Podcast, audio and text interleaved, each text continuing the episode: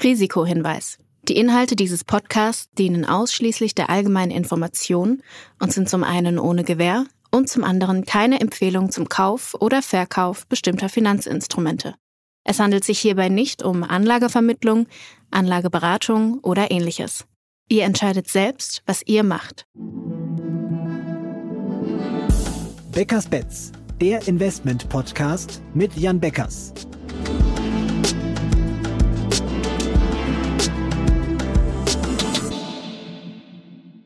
Hallo Jan. Hallo Christoph. Als wir das letzte Mal gesprochen haben, war es kurz vor dem FED-Zinsentscheid. Mittlerweile haben wir natürlich ähm, gesehen und die FED hat die Stimmung an der Börse auch so ein bisschen vermiest. Sie hat zwar auf der letzten Sitzung vor zwei Wochen den Leitzins nicht weiter angehoben, aber sie hat eben auch klar gemacht, dass die Zinsen wohl länger auf dem hohen Niveau bleiben werden als bisher gedacht. Die US-Wirtschaft zeigt sich ja auch weiterhin stark. Es gab immer wieder auch positive Daten vom Arbeitsmarkt. Und von daher ist das jetzt also die richtige Entscheidung der FED, um die Inflation weiter einzudämmen, deiner Meinung nach? Ich denke, sie hat auf jeden Fall, ich sag mal, konsequent äh, äh gehandelt äh, an der Stelle und äh, ähm, ja, mit dem, dass sie jetzt erstmal zwar nicht direkt Zinsen äh, angehoben hat, was sicherlich eine große Überraschung gewesen wäre, sondern vor allen Dingen die Message äh, verbreitet hat, dass die Zinsen länger erstmal höher bleiben müssen. Ähm, orientiert sie sich ja letztendlich an den Daten, die sie sieht. Und äh, da muss man einfach sagen, die US-Konsumdaten beispielsweise, aber auch die Arbeitsmarktdaten bleiben einfach weiterhin stark und äh, haben auch so ein bisschen dazu geführt, dass eigentlich äh, die Sorge vor einer Rezession eher noch geringer geworden ist und jetzt eher einfach ein sehr softes Landing gerade ähm, äh, das Hauptszenario ist, an was der Markt glaubt. Und das führt natürlich dazu, dass allgemein Zinserwartungen, insbesondere bei den längeren Laufzeiten, jetzt wenn man Richtung 15 oder 30 Jahre ähm, äh, schaut, ähm, äh, noch deutlich äh, gestiegen sind äh, zuletzt. Und äh, das ist natürlich jetzt erstmal für Aktien etwas, was dann Aktienkurse in der Folge, insbesondere auch bei Technologieaktien, äh, erstmal wieder etwas belastet hat. Wenn jetzt auch noch nicht in einem dramatischen Ausmaß. Das heißt aber, bleiben die Zinsen auch das wichtigste Thema und der wichtigste Treiber für die Aktienmärkte? Das dritte Quartal ist gerade zu Ende, die Earnings stehen jetzt bald wieder an. Braucht man da dann gute Zahlen, um auch diese, diesen Zinseffekt quasi zu überlagern mit guten Nachrichten? Also ich glaube, gute Zahlen sind natürlich immer das, was jedem einzelnen Unternehmen äh, hilft. Und da sind, glaube ich, auch durchaus gute Zahlen für, für viele Unternehmen äh, zu erwarten, äh, wenn wir mal so den alternativen Daten in unserem äh, Portfolio äh, folgen. Ähm, auf der anderen Seite äh, ist es so, dass Makro weiterhin ich sag mal, ein Thema bleibt für die Märkte, aber sicherlich auch, äh, ich sag mal, wir haben es ja auch in den letzten Monaten gesehen, das kocht dann auch mal immer wieder ein, zwei, drei Wochen hoch, dominiert dann eher die Märkte und dann, ähm, ich sag mal, dann lösen sich manche Themen auch. Und aktuell ist es weiter so ein bisschen, ich sag mal, zwischen der Markt äh, äh, schaut auf Zinsen, der Markt schaut auf Konjunkturdaten und irgendwo dazwischen bilden sich dann äh, Kurse. Und wir erwarten jetzt, äh, ich sag mal, dass Zinsen länger höher bleiben. Das ist, äh, würde ich sagen, sicherlich das äh, Basisszenario. Die Frage ist, ob sie noch ein kleines bisschen von hier ausgehen weiter steigen müssen, was bei den amerikanischen der Fall sein könnte, aber was jetzt auch kein, kein dramatischer äh, Move mehr wäre. Und bei den europäischen spricht natürlich jetzt immer mehr dafür, dass wir jetzt das Niveau gesehen haben und äh, dann auch dort wahrscheinlich länger verharren, weil die Inflation zumindest in einigen Teilen äh, ja äh, noch ziemlich persistent ist. Ein weiteres Thema, das die Anleger betrachten, neben den Zinsen und neben der Konjunkturdaten, sind die Anleiherenditen in den USA. Die sind jetzt auf dem höchsten Stand seit dem Jahr 2007 gestiegen. Wir sind da jetzt bei etwa fünf Prozent für zehnjährige Anleihen. Und dann heißt es ja immer wieder so schnell, jetzt gibt's wieder Alternativen zur Aktie. Siehst du das auch so? Sind Anleihen eine echte Alternative zu Aktien? Also sicherlich sind die Opportunitätskosten einfach durch die Anleiherenditen äh, einfach äh, durchaus äh, durchaus ordentlich gestiegen. Sie sind auch höher noch gestiegen, äh, wenn man eben jetzt mal auf die längeren Laufzeiten guckt, das heißt 10 oder 30 Jahre. Und diese längeren Laufzeiten werden ja dann auch eher von Wachstumserwartungen der Wirtschaft äh, beeinflusst, etwas weniger als die kürzeren Laufzeiten, die vor allen Dingen eben von ähm, von den Entscheidungen der Notenbanken ähm, äh, wiederum äh, abhängen. Und äh, insofern war es jetzt so, dass einfach diese stärkeren Wirtschaftsdaten, die man gesehen hat, aber auch, ich sag mal, teilweise wahrscheinlich auch ein Vorausgriff auf wirklich sehr, sehr positive ökonomische Effekte, die wir durch AI in den nächsten Jahren gesehen haben, dazu geführt haben, dass einfach man jetzt mit höherem Wirtschaftswachstum rechnet. Und das ist in der Summe etwas, was dann äh, die langjährigen äh, Zinsen äh, durchaus beeinflussen kann. Zusätzlich kommt noch hinzu, ähm, ist am Ende natürlich auch das Spiel von Angebot und Nachfrage.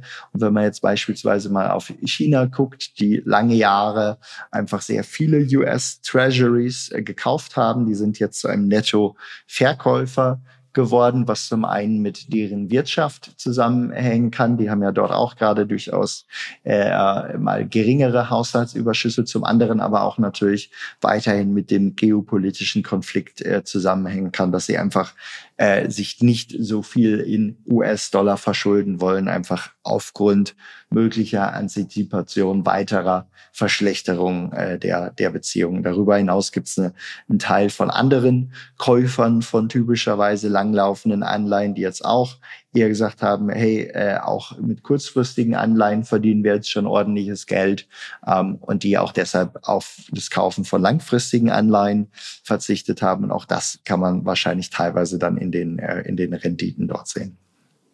Jetzt haben wir also über die USA gesprochen und China auch ganz kurz angesprochen. Was uns jetzt noch fehlt, ist vielleicht so ein bisschen der Blick mal vor die eigene Haustür nach Europa beziehungsweise Deutschland. Ähm, denn viele Hörer interessiert natürlich auch, wie sieht es eigentlich hier aus? Und was man immer so hört, ist natürlich, dass die Inflation sich auch hier abschwächt. Im September lag sie immer noch bei 4,5 Prozent. Das ist zwar das niedrigste Niveau seit Februar 2022, also das Vorkriegsniveau wurde jetzt hier wieder erreicht. Ähm, allerdings haben die, sind die Inflationsdaten auch so ein bisschen verschoben, denn vor einem Jahr ist das 9-Euro-Ticket ausgelaufen, der Tankrabatt ist ausgelaufen. Wie schätzt du denn die Situation in Deutschland ein? Wie geht's der Wirtschaft und wie sehr belastet dich oder dein, dein Anlageverhalten die Inflation hierzulande? Also ich glaube, ähm, wenn wir nach Europa gucken, dann ist das Bild ein bisschen anderes und insbesondere natürlich auch Deutschland. Dann haben wir hier viel mehr ein Problem mit dem erwartbaren Wirtschaftswachstum. Und das ist sowohl, wenn man jetzt einmal auf die, den kurzfristigen Zeithorizont guckt, als auch auf den längerfristigen, weil wir natürlich insgesamt hier einfach strukturelle Probleme äh, haben, äh, wirtschaftlicher äh, Natur, auch verursacht teilweise eben einfach durch politische Entscheidungen, aber auch durch, äh, ich sag mal, unsere Demografie, durch, ich sag mal, äh, andere Themen wie irgendwie äh, Menschen, die gerne einfach nur noch vier Tage die Woche arbeiten würden. Ähm, all so etwas, ich sag mal, plus zig Gesetze, die dann noch neu geschaffen werden, ständig dazukommender Bürokratie, ähm, wie irgendwo Lieferkettengesetze. Ähm, so, das sind natürlich alles, ich sag mal, zusätzliche zusätzliche Belastung für unsere Wirtschaft, die geschaffen äh, werden. Und dabei fragt man sich dann schon, wer soll das am Ende alles finanzieren und stemmen? Und das trübt natürlich die Laune vieler äh, lokaler äh, Unternehmer. Ähm, und äh, ja, und das ist natürlich dann auch irgendwo in den Wirtschaftsprognosen äh, wiederum sichtbar. Und äh, insofern haben wir dort tatsächlich äh, äh aktuell äh, sicherlich äh, wirtschaftliche Szenarien äh, vor uns, äh, die ja noch deutlich negativer sind, als wenn wir jetzt mal in Richtung der USA oder auch in Richtung vieler Schwellenländer gucken, die einfach auch eine deutlich jüngere Bevölkerungsstruktur äh, haben und teilweise noch deutlich ambitionierter unterwegs sind. Jetzt hast du gerade schon die Prognosen angesprochen. Das können wir mal so ein bisschen unterfüttern, denn die führenden Wirtschaftsforschungsinstitute haben die Prognose gesenkt. Sie rechnen jetzt mit einem Rückgang von 0,6 Prozent. Bisher haben sie ein Wachstum von 0,3 Prozent erwartet. Bist du wirklich auch besorgt um den Wirtschaftsstandort Deutschland? Da liest man ja so einen ziemlichen Abgesang teilweise. Ich glaube, wer gerade nicht besorgt ist, der hat das Bild halt einfach nicht äh, verstanden, muss man einfach sagen. Ähm, äh, äh, zumindest, äh, ich würde gerne einmal das Szenario äh, sehen, was, was jetzt, ich sag mal, uns besonders rosige Jahre, äh, die vor uns liegen sollen, zeichnet. Ähm, und da muss man einfach sagen, äh, da gibt's einfach wenige äh, Szenarien, die jetzt sehr positiv äh, aussehen. Äh, was jetzt auf die nächsten Jahre blicken, auf einen längeren Zeithorizont gäbe es natürlich äh, Möglichkeiten ähm, äh, und äh, Entscheidungen, äh, so etwas auch wieder zu drehen. Aber aktuell ähm, haben wir natürlich einfach viel Gegenwind und teilweise auch einfach viele hausgemachte äh, Probleme vor uns und äh, die kann man beseitigen. Und ich meine, wir haben es ja schon einmal vorgemacht, als ich irgendwo, äh, ich sag mal, äh, Mitte der 90er auf Deutschland und deutsche Politik geguckt habe, damals als interessierter Jugendlicher. Da waren wir auch in einer ziemlich schlechten Lage und Wettbewerbsfähigkeit verschlechterte sich eigentlich dramatisch. Ähm, da gab es so zwei Faktoren, die uns eigentlich ich sag mal, davon abgehalten haben, dass wir in einen großen Rutsch gekommen sind. Es war einerseits, muss man sagen, wir haben als Exportnation, insbesondere dank starken Automobil- und Maschinenbau, ähm, tatsächlich sehr, sehr stark von der Globalisierung profitiert. Ähm, und äh, einfach aufgrund der Stärke vieler Unternehmen in kritischen Branchen, die gerade natürlich auch dann, äh, ich sag mal, Industriegüter in Export äh, oder ich sag mal in ähm, Schwellenländer äh, auch nach China verkauft haben, äh, da haben wir lange Zeit relativ gut von leben können. Und dann muss man sagen, dann hat äh, die Regierung Schröder es tatsächlich geschafft, dringend notwendige Wirtschaftsreformen äh, äh, durchzusetzen, die vorher lange Zeit von, ich sag mal, der Politik gegenseitig im Parlament blockiert wurden. Und wir haben es dadurch tatsächlich geschafft, ich sag mal, Anreize für Arbeit wieder zu verbessern.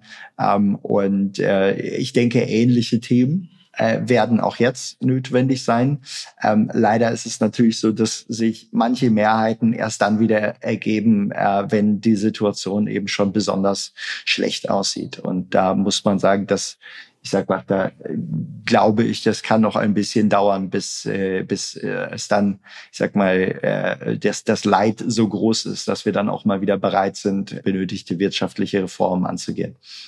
Dazu passt ja auch, dass ähm, das britische Magazin Economist die Deutschland schon im Jahr 1999 als kranker Mann Europas bezeichnet hat. Und jetzt im August eben hat äh, das Magazin wieder davon geschrieben, dass Deutschland eben wieder der kranke Mann äh, Europas ist. Das heißt aber, sind wir dieses Mal, um im Bild zu bleiben, dann noch kränker als Ende der 90er Jahre?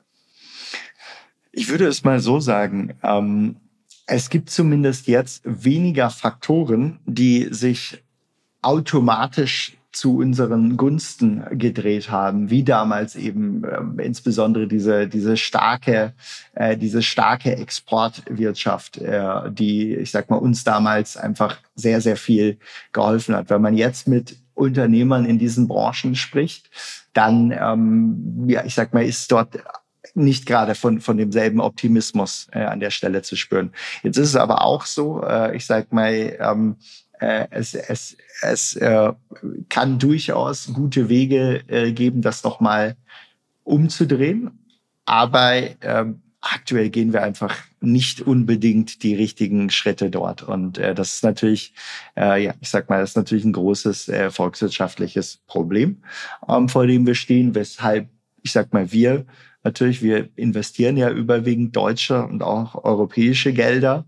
Ähm, natürlich tatsächlich doppelt genau hingucken, bevor wir eben äh, in die lokale Wirtschaft äh, investieren, äh, sondern wir investieren halt weltweit dort, wo wir Wachstumsaussichten besonders gut finden ähm, und ähm, besonders natürlich dort, wo wir die allerstärksten Technologieunternehmen äh, finden. Und äh, da gibt es durchaus auch welche in Deutschland. Aber strukturell ist es so, dass wir leider viel, viel mehr der absoluten Gewinnerunternehmen, an die wir glauben können, in unseren Märkten äh, derzeit äh, im Ausland finden. Und das ist natürlich auch etwas, an dem wir arbeiten müssen, was uns natürlich äh, lieber wäre, wenn es andersherum wäre.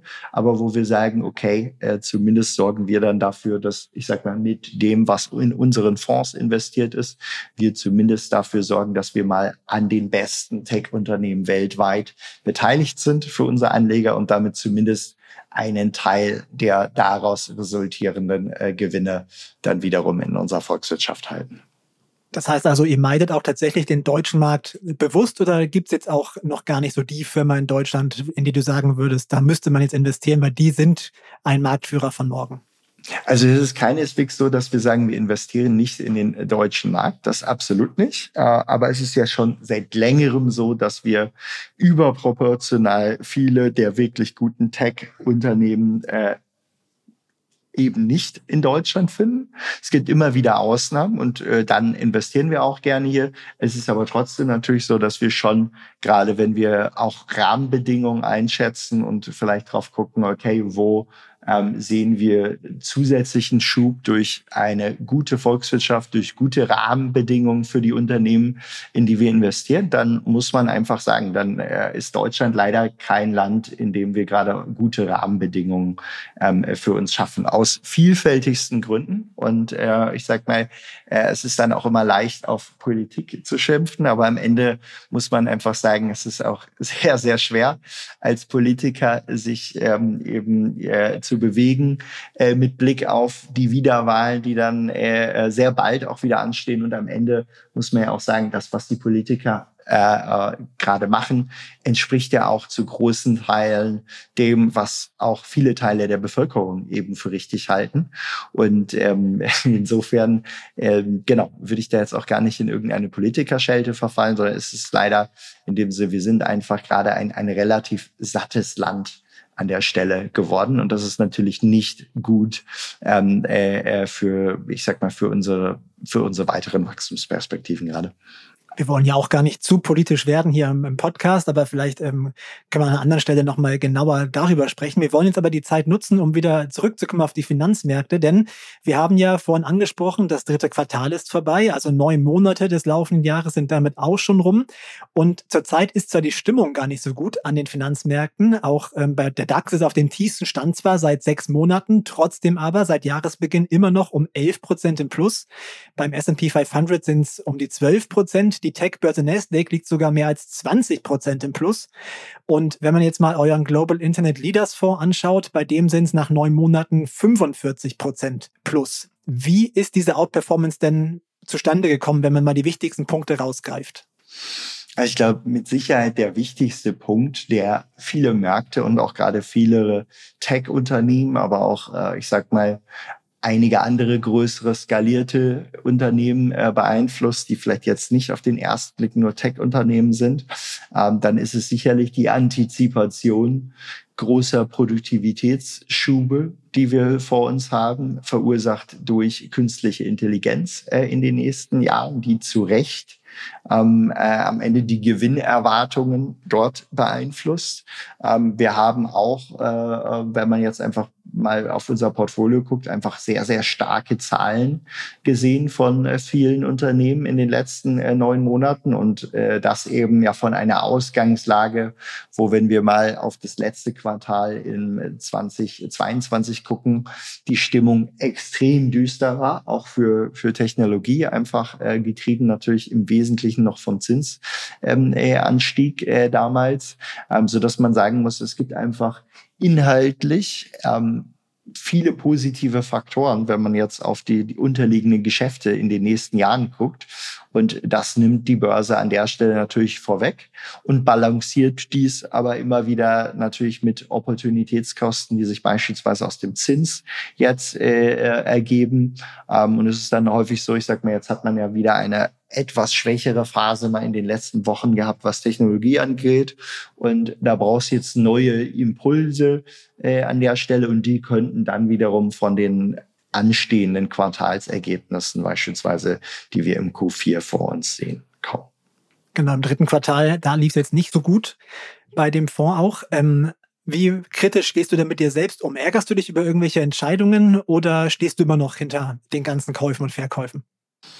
Also im Grunde äh, ist es so, ich glaube, wir haben im, äh, im äh, dritten Quartal in den meisten unserer Fonds ein paar Prozent äh, an der Stelle verloren. Im Fintech-Fonds ähm, haben wir auch im dritten Quartal noch zulegen können. Und äh, angesichts des äh, sich, äh, ich sag mal, der sich abzeichnenden Zinserhöhung beziehungsweise der, der Änderung bei den, äh, bei den langfristigen ähm, Zinsen, würde ich sagen, ist das, ich sag mal, moderat im, äh, im Rahmen dessen, ähm, was äh, sich eben aus diesen eher makrobezogenen Daten ergeben hat. Ähm, es gibt natürlich im Quartal immer wieder, wenn du ein Portfolio hast von, ich sag mal, etwa 30, 40 Aktien, ähm, dann werden einige Entscheidungen, die du da triffst, äh, sicherlich äh, immer gut sein und andere immer schlecht. Ähm, äh, und insofern, ich würde sagen, das dritte Quartal war jetzt, ich sag mal, das zweite Quartal war super stark. Das dritte Quartal war jetzt kein, äh, ich sag mal, besonders äh, gutes Quartal für uns, aber jetzt auch, ich sag mal, für die Märkte für unser Umfeld jetzt, ich sag mal, insgesamt keins, was jetzt dramatisch nach oben oder nach unten ging.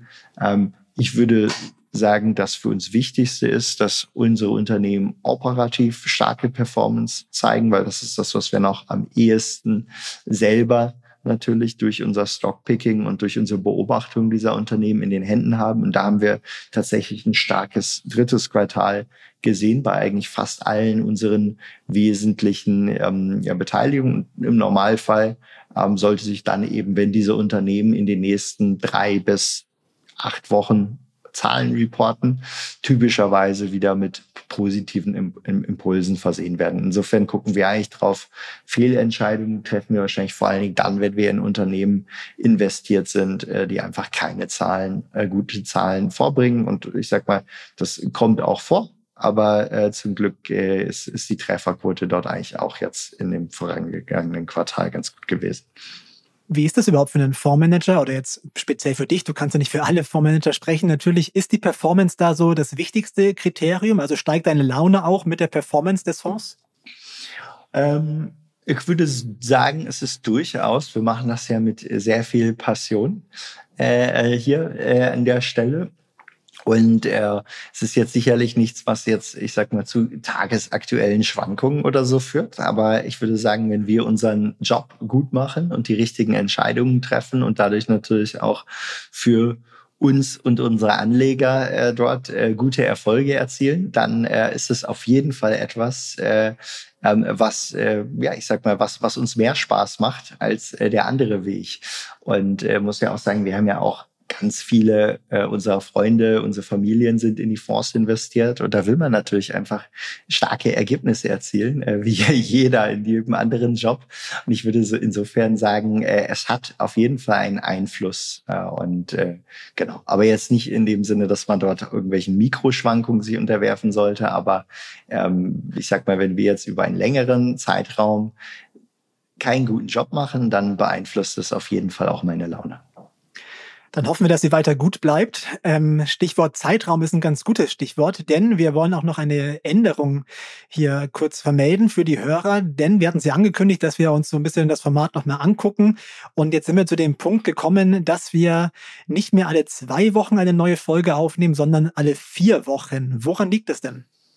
Also wir haben uns gesagt, dass wir äh, wahrscheinlich in dem Format monatlich den besten Kompromiss haben zwischen wir geben sehr regelmäßig auch einigermaßen zeitnah jeweils unseren Anlegern und den Interessierten ein Update, wie es im Portfolio aussieht, wie es an den Märkten aussieht, wie bestimmte äh, längerfristig relevante Themen sich entwickeln. Auf der anderen Seite ähm, äh, wollen wir ja nicht irgendwo, ich sag mal, das tägliche Börsengeschehen kommentieren. Äh, da gibt's natürlich schon viele Blogs, die das, äh, beziehungsweise äh, Podcasts, die das machen und ich sag mal, jede zwei Prozent hoch oder runter Bewegung zu einzelnen Unternehmen dort äh, ins, ich sag mal, aus einer Newslage ins Visier ähm, erfassen. Und wir glauben, dass wir mit einer monatlichen Rhythmus eigentlich uns sehr, sehr gut äh, und intensiv, äh, vielleicht auch dann etwas länger den wesentlichen Themen äh, widmen können. Und gleichzeitig werde ich auf der anderen Seite eben auch verstärkt noch einmal in externen äh, Podcasts äh, wirken, äh, wie jetzt ja zuletzt mal länger auch beim Alles auf Aktien Podcast von der Welt äh, Redaktion. Ähm, ein paar weitere werden dort noch folgen. Und wir glauben, dass wir damit dann eine gute Kombination haben zwischen äh, eben unserem eigenen Beckers Bets Podcast und eben auch der Wahrnehmung von, von Terminen mit anderen äh, Podcasts und, äh, und Medien. Und dennoch werdet ihr hier Jan am regelmäßigsten hören. Deswegen ganz wichtig, wenn ihr es noch nicht gemacht habt, aktiviert die Glocke, abonniert uns, dann werdet ihr immer sofort informiert, wenn eine neue Folge da ist. Dann braucht ihr euch gar keine Gedanken machen, wann die nächste Folge kommt, sondern ihr werdet dann natürlich sofort informiert. Und außerdem nochmal der Hinweis, schickt uns gerne eure Fragen, die wir hier sehr gerne einbauen in den Podcast.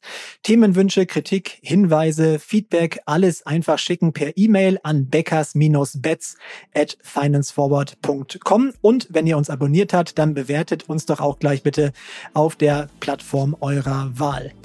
Das war's für heute, Jan. Vielen Dank für deine Einschätzungen und bis zum nächsten Mal. Sehr gerne. Dann auf bald.